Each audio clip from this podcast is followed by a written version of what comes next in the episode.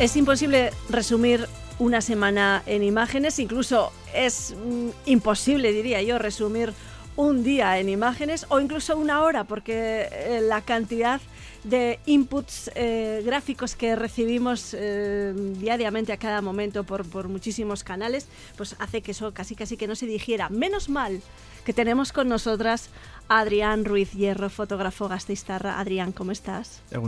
¿qué tal? Oye, que estrenamos año, nos estrenamos juntos en esta sección, todo estrenos, ¿cómo estás? Muy bien, muy bien, estrenamos año y estrenamos presentadora, esto es la leche.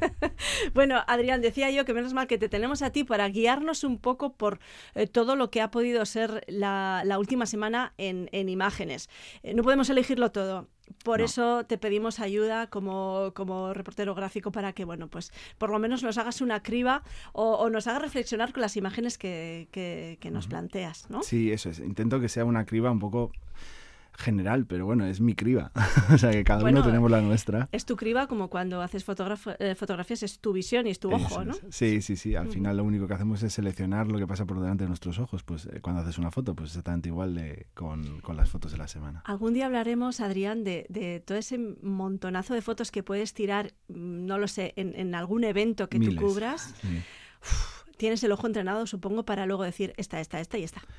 Nosotros en 10 minutos nos vemos ahí mil fotos y las seleccionamos echando leches. Al final lo que dices tú, tienes el ojo entrenado y las, las pillas al vuelo y, y, ya cuando las estás haciendo muchas veces ya dices esta es la foto y es más fácil de lo que parece, la verdad. Cuéntanos, ¿qué imágenes nos propones para esta semana?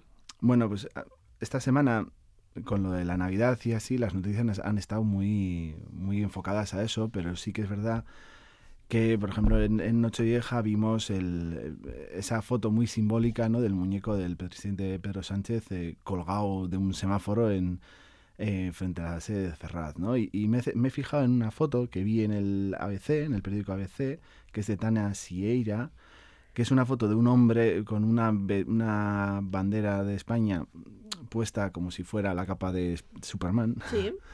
y con un palo que justo le está dando al muñeco, ¿no? Entonces yo creo que resume toda la historia en eso, es como muy simbólica, ¿no? Porque lo, tiene todo, el, palo, el muñeco con la nariz eh, grande. Sí, justo debajo hay un cartel, eh, bueno, una, pancarta que sostienen varias personas que dice consumado el golpe, está ya la revuelta.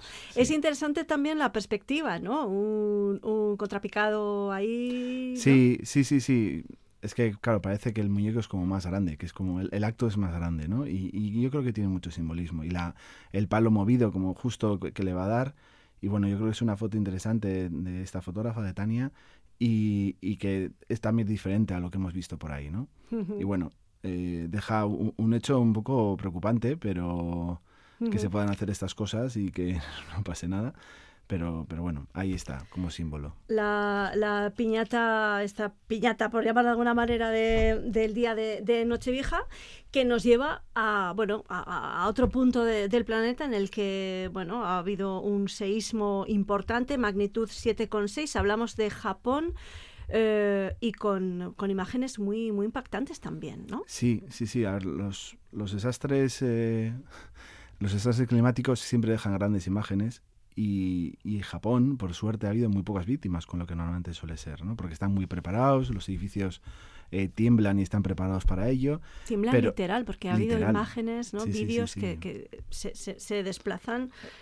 Una barbaridad. Muchísimo, sí, es increíble. Mm. Y, y, aún así, claro, hay, hay unas imágenes eh, brutales. Y una de ellas, yo me he fijado, es una de una mujer que, que se llama Kanae Yamazaki, que mira la casa donde creció en la ciudad de Togi, eh, que está afectada por el terremoto. Entonces está la casa literalmente tumbada hacia un lado, aplastando un, un, coche chiquitín, como tienen los japoneses, y ella está mirando la casa como como estupefacta, ¿no? Sí, sí, sí, con bueno, pues con esa resignación, ¿no? De decir, esto ya aquí no puedo hacer nada. Hay otra imagen también de, de, del seísmo en, en Japón eh, muy interesante también. Igual no es tan impactante porque, bueno, porque se ve um, de, más lejos, es un plano más general. Mm.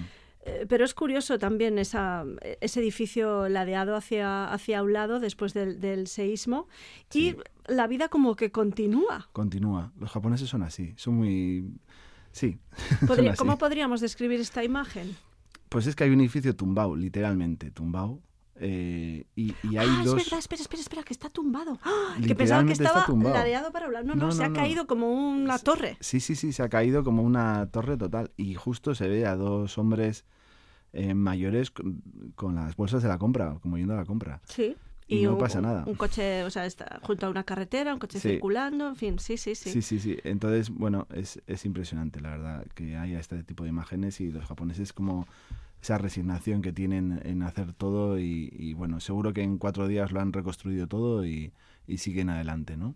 Importante también lo que decías, las catástrofes dan grandes imágenes, pero también, eso es, eh, también están cargadas de, emociones, ¿no? Y muchas veces de, tristeza, em, que claro, que ahí el fotógrafo también o la fotógrafa tiene que, pues bueno, no sé si plasmar o, cuidarse para que no le acabe de, de impactar demasiado, no lo sé. Todo, todo, todas las imágenes se te quedan un poco en la memoria, pero sí que es verdad que cuando estás detrás de la cámara y estás trabajando, eh, tu mente no está pensando en lo que estás viendo, sino en pues, todas las cosas técnicas que tienes que pensar, en, en lo que está pasando a tu alrededor. Entonces, había un fotógrafo, Manuel Laguillo, que él siempre explicaba esto con el campo y el contracampo, ¿no? Que el campo es lo que estás viendo a través de la cámara y el contracampo lo que te pasa alrededor. Y él siempre decía que había que centrarse en el campo para que el contracampo no te, no te distrajera. Entonces, en esas cosas hay que pensar más en lo que estás haciendo y no en lo que estás eh, fotografiando, porque si no nos volveríamos locos, la verdad. Este repaso en imágenes de, la semana nos lleva también a, a, París. A París, que ha, ha muerto François Bornet, que es... Eh, así dicho... Pues, así dicho no lo conocemos nadie. No. Exactamente.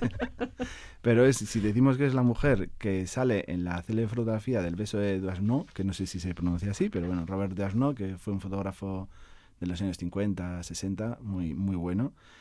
Y eh, es una foto que yo creo que la hemos visto todos alguna vez, en la que aparece una pareja besándose apasionadamente y justo en medio de la calle con una persona en primer plano desenfocada. Es, es como si estuviéramos en una terraza de París tomándonos un café y de repente vemos... esta imagen de una pareja de enamorados besándose apasionadamente en medio de la calle mientras, eh, bueno, pues eh, la gente pasa a su, alrededor y no pasa nada. Y ahí estuvo Dusno eh, sacando esa imagen que parecía fortuita y casual. Es, efectivamente. Pero no. Pero no, es, exactamente. Él, le encargaron el, el reportaje de, de Life para, para, poder sacar como, eh, pues después de la guerra, como los... El, París volvía a ser la ciudad del amor y claro, pues él en vez de buscar volverse loco a, a, buscar gente besándose por las calles, pues lo que hizo fue contratar a actores para hacer las fotos, ¿no?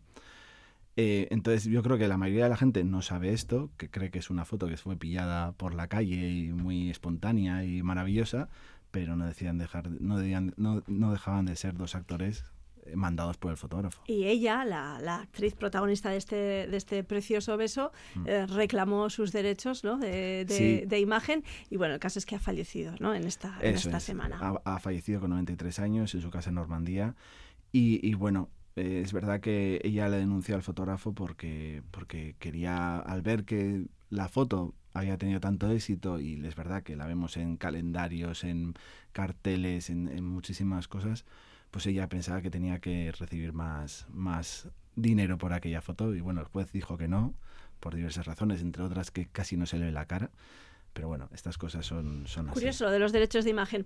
Oye, Adrián, para, para, terminar, claro, nos vamos a quedar em, en, en, la ciudad, de la capital alavesa, en Gasteiz, y en este día maravilloso que, bueno... Vienen los reyes. Vienen los reyes y, bueno, ya habrán venido en muchísimas casas y em, que está también, es un día muy fotografiable desde primera hora de la mañana, ¿no? Em, o incluso, por ejemplo, ayer con esa recepción de los reyes en, en la estación de de tren que parecen los Rolling cuando salen de, la estación, ¿no? Y esas caras y esos ojos tan abiertos de niños y mayores, porque ¿no? esa ilusión yo creo que no se pierde nunca. Por supuesto, la ilusión hay que perderla. Entonces, tú nos traes un, bueno, pues un repaso a estas imágenes, pero un poco antiguo igual, ¿no?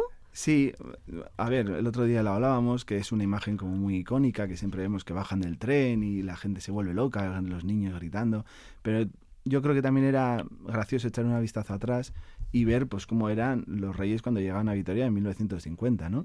Y por ejemplo, pues hay, hay imágenes de, de, de los tres eh, reyes con una especie de mago en medio de, de la. Sí, está, es un poco entre el mago y David el Nomo. Sí, es una cosa rara. Luego hay como uno vestido de egipcio que no pinta nada al lado. es, una imagen muy curiosa. Por cierto, vamos a, si te parece, podemos eh, dejar esta, esta imagen en, en, la web de Déjate llevar como, bueno, pues como resumen de esta sección en, imágenes para que la gente se deleite con, con esta imagen curiosa en, el hospital de Vitoria, eh, año 1935, ¿no? Según, según pone aquí, una imagen del, del archivo municipal que hizo Ceferino Yanguas.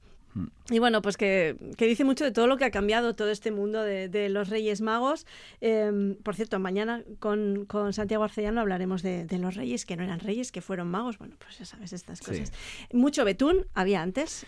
Había mucho betún. Sí, sí. Y eh, mucho pantalón corto en niños, a pesar de ser 5 eh, de enero o 6. Pero era el traje de los domingos, entonces había Y mucho pasamontañas también había en los chiquillos. Efectivamente, hacía mucho frío. Que creo, Adrián, tú y yo, que lo hemos sufrido en algún momento de nuestra vida. Y hasta ahí vamos a leer. Exactamente. hemos pasado mucho frío en la cabalgata de Reyes. bueno, Adrián, pues em, muchísimas gracias por este repaso eh, gráfico a, a, esta semana. nada, la semana que viene te volvemos a encontrar y, seguiremos aprendiendo. Muy bien, muchas gracias.